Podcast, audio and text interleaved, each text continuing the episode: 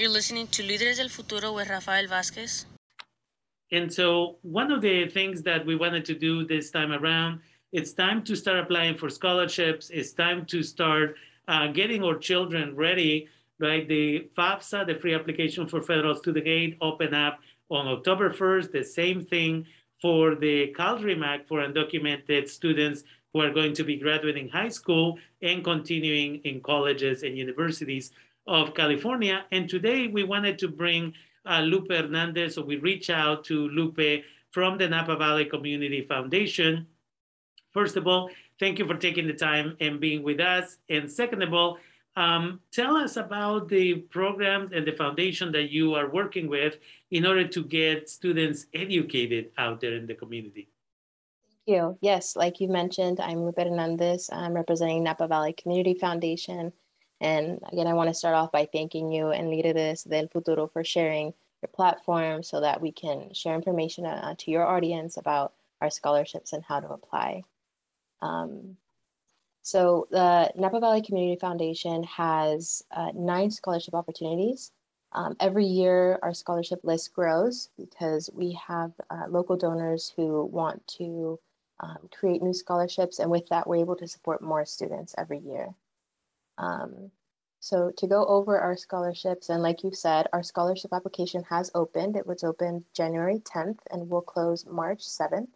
So we urge our applicants to get started on their application and contact the recommenders as early as they can uh, so that the recommenders can submit letters of recommendation on time. Uh, to apply, you'll need to go to our website, www.napavalleycf.org. That's Napa Valley C as in community, F as in foundation.org. Um, you'll go to our website, website and select I'm a student and click the apply button. Um, you'll be taken to another page to uh, go to our scholarship portal and register uh, an application there. Um, something I didn't get a mention in the last one was that it's a two-part application process. Uh, first, they need to register and complete a general application. Uh, the general application will match them up with scholarships that they're eligible for, so they don't have to do um, a lot of hard work and figure out which ones they are eligible for. The application does that for them. Um, and just to go over our scholarships, uh, if, if that's mm-hmm. okay with you. Definitely. Um, the Ted Kohler Music Scholarship is awarded to Calistoga Junior Senior High School students who want to study music, for example, uh, with a music instructor uh, in a summer program or after school program or at the college level. And awards vary depending on the student's need. Um, then we have Judith B. Cutcomb Scholarship uh, for St. Helena teachers or St. Helena High School graduates studying to be educators. Recipients can receive up to $850. Then we have a scholarship opportunity for Napa County teachers who want to continue their education. That would be the Edward W. Silliman Scholarship. Recipients are awarded up to $1,000. For veterans or descendants of veterans that were wounded or died in active service, uh, that would be the George and Gwendolyn Gooden Scholarship. Recipients can receive between $1,000 and $5,000, um, and they can apply year after year. Um, and, but this one's only exclusively for Napa County residents. Um, next, we have the Fruit of the Vine Scholarship for high school seniors of Napa County. So if they're going to a Napa County high school, or if they're a Napa Valley College student who's going to transfer uh, to a four-year university in the next year. Preference is given to students who are employed or who have a parent that works in the wine industry and that are first generation college students. Scholarships can range from 1,000 to 4,000. Uh, with the discretion from the scholarship committee, it is a renewable award with the discretion of the committee. Um, and then we have the committed scholarship for exceptional high school seniors attending high school in Napa County who grew up in a home where English was not their first language and are first generation college students. It's important to note that only one student is awarded. The student must have a desire and a plan to return to the Napa Valley area to give back to the community after graduation. Recipients will receive funding for up to four years of undergraduate study and uh, with, the, with the possibility of receiving up to 10,000 a year. Uh, lastly, I'm going to mention the Changemaker Scholarship. It's similar to the committed, where only one recipient or one exceptional high school senior is chosen.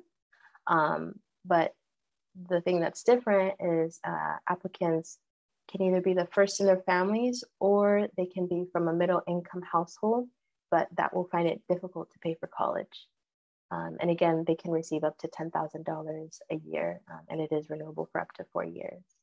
And for a complete list of our scholarships, they can visit our website or you can reach me. Um, uh, I can provide you with my email, or right now it's scholarships at Napa Valley.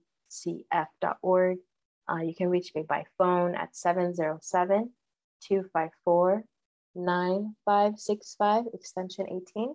And I also speak Spanish if anybody needs um, questions answered in Spanish. It's important again for us to recognize multiple things. And one is often you don't have to pay for your education. There's foundations, there's many scholarships. Two, start locally and then expand globally, right? So local scholarships like the ones that you're offering over there in Napa, and then regional scholarships, statewide scholarships, and then national scholarships. Um, and so it's important for people to understand that. And you have all this money there just waiting for people to apply. Many of these scholarships often say, you know, you have to apply for FAFSA or you have to apply for the CalDREAM As part of the consideration, we're going to look at that.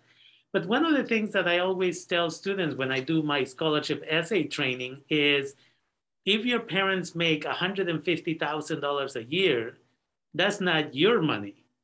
But often students, you know, just walk away and say, well, I'm not going to apply because they're saying that my parents make too much money. And FAFSA says they're not going to give me any money. Or CalDREAM is saying the same thing. Mm.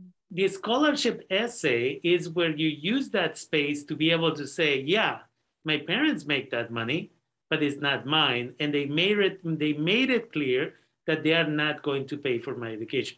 It's the same as community service. If you don't do community service and you don't mention why you don't do community service in your essay, people just assume like, why should we give them money? They're not working, they're not doing anything. Mm-hmm. But maybe you have to babysit, maybe you have sports, maybe you have other opportunity or responsibilities, and that's why you're not doing community service. So you have to mention it every time.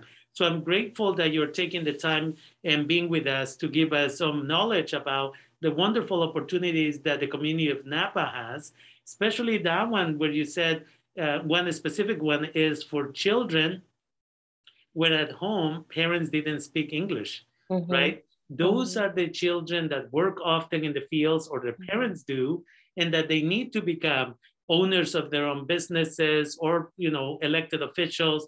All of that stuff is possible if you take the risk, apply for scholarships, and go out, the, out there and get an education.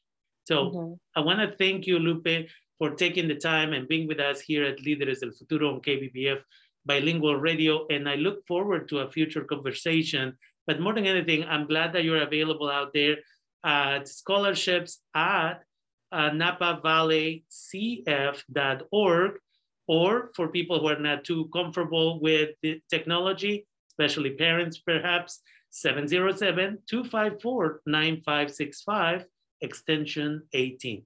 Thank you for taking the time and with, being with us today. Thank you, Rafael. I appreciate it. Definitely. You take care. You too. Bye. Bye bye.